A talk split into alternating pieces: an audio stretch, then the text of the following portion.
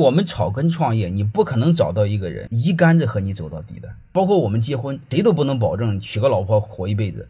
这是不可能的，所以我想说呢，特别是草根创业合伙人，你能找着就找着，找不着就一个人往前走，边走边找，阶段性容忍，边走边找呢，我们一定要设计一套体系，就是尽可能走得远一些。不行的话，那就相互淘汰，一个是你不行，他淘汰你；还有一个他不行，你淘汰他。就像我以前讲的，尽可能要利益一致，尽可能风险一致。怎么让利益一致、风险一致呢？就是真金白银让他花钱买股份，就是各种条件怎么来去约束他，就是股份怎么买。